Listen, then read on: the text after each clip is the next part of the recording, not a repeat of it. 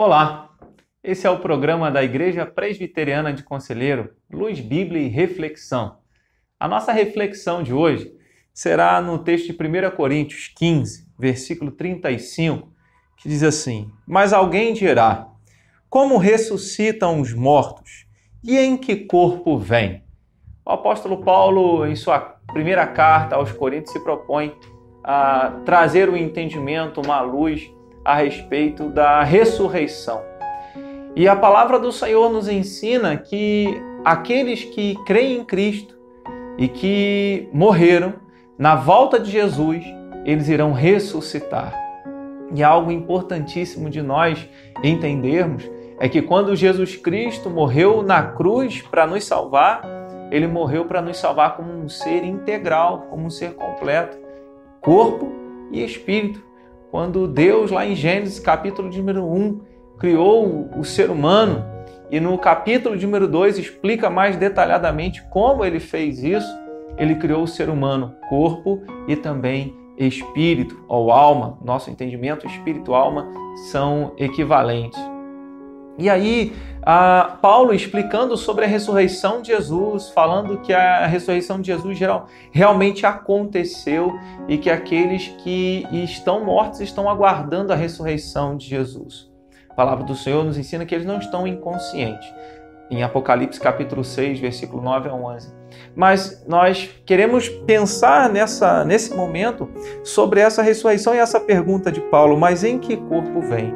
E o apóstolo Paulo, ele continua falando que quando nós semeamos uma pequena semente na terra, o que nasce, o que brota, não é a semente em si, mas algo que nasceu e germinou a partir daquela semente.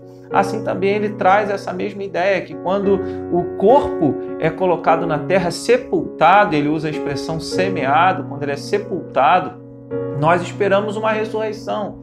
E aguardamos a ressurreição por causa da fé em Cristo, por causa da obra dele na nossa salvação. E como será esse corpo? A Bíblia nos fala que existe um corpo espiritual. E esse corpo espiritual que é preparado pelo Senhor, e como ele mesmo diz aqui no versículo 38, mas Deus lhe dá corpo como lhe aprouve dar, e a cada uma das sementes a forma que ele quis dar. E assim na ressurreição. Só que a palavra de Deus nos ensina e nos, nos faz alguns apontamentos a respeito da ressurreição do Senhor Jesus. Senhor Jesus, quando ele ressuscitou, ele foi visto primeiramente por Maria, embora quando ela o viu, ela pensou que se tratasse de um jardineiro que estava ali é, naquele lugar onde Jesus havia sido sepultado. E aí ela pergunta a ele, se dirige a ele como se ele fosse um jardineiro, porque não o reconheceu, é, primeiramente na sua fisionomia. E aí mostra então Maria Madalena tendo aquela última imagem de Jesus sendo crucificado, ensanguentado, ferido e Jesus ressuscitado, já com o seu corpo, aquilo que nós chamamos de um corpo glorificado, de um corpo sem as marcas da, de, um, de um corpo castigado pelo tempo, castigado pelas marcas daqueles que ultrajaram o Senhor, daqueles que o feriram. E aí então ela é, enxerga o Senhor sem as marcas daquelas feridas.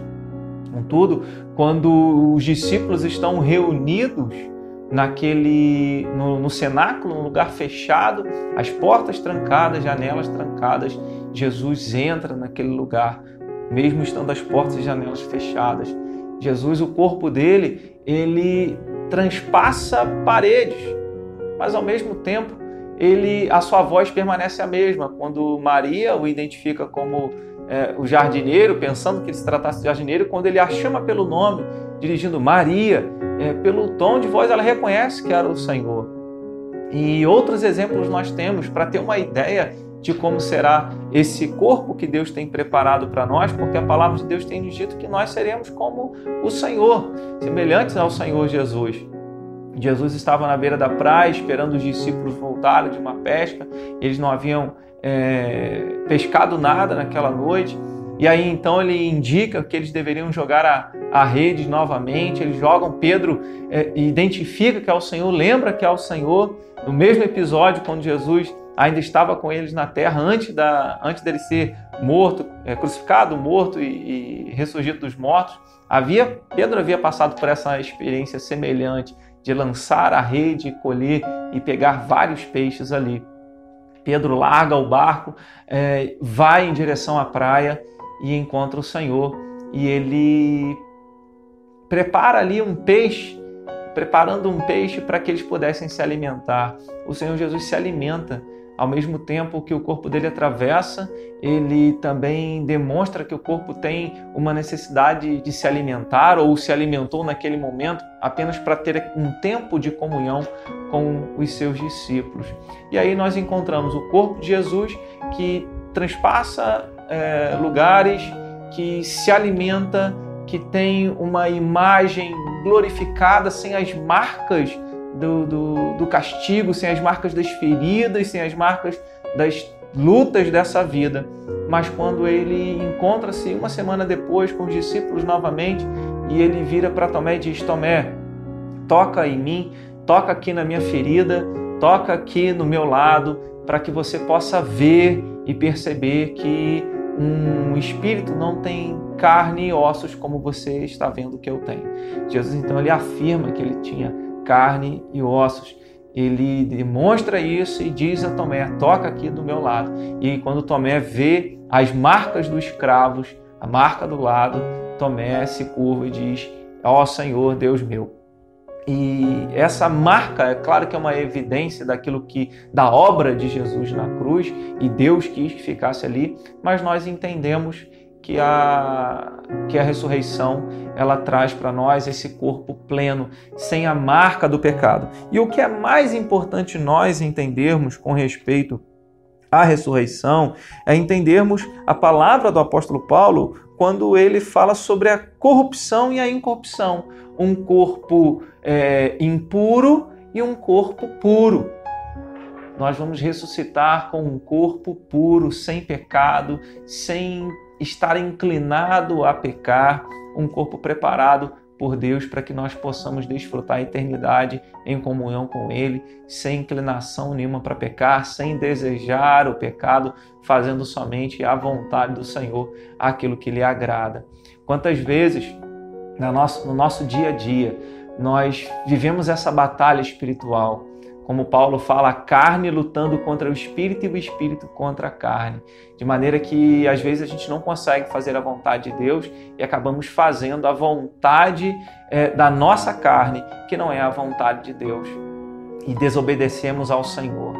Mas a palavra do Senhor nos promete um tempo em que o nosso coração, a nossa mente, todo o nosso ser, todo o nosso corpo estará inclinado a fazer a vontade do Senhor de forma natural. Não será um peso obedecer a Deus, não será um peso louvar ao Senhor, não será um peso conversar com Deus, não será um peso fazer a vontade dele, mas faremos isso com prazer, faremos isso com alegria. É para esse tempo, é esse tempo que nós aguardamos, a volta de Jesus, que trará a ressurreição dos mortos e nessa ressurreição a união do nosso espírito que estará no céu com o nosso corpo que irá ressuscitar, um corpo preparado para vivermos a eternidade unidos ao nosso espírito e unidos ao nosso Senhor Jesus Cristo, ao nosso Salvador pelos séculos dos séculos.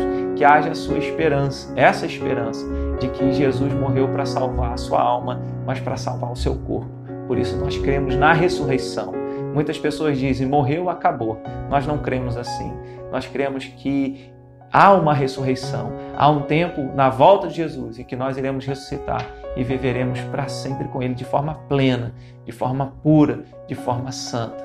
Que da próxima vez, quando você enfrentar as suas lutas com respeito ao pecado, que você possa lembrar de desse tempo, de um tempo que Deus tem reservado na ressurreição, de um corpo puro, de um corpo santo para vivermos eternamente com Ele. Que esse entendimento, que essa esperança te ajude a lutar contra as tentações do pecado, contra as tentações do diabo. Que Deus te abençoe.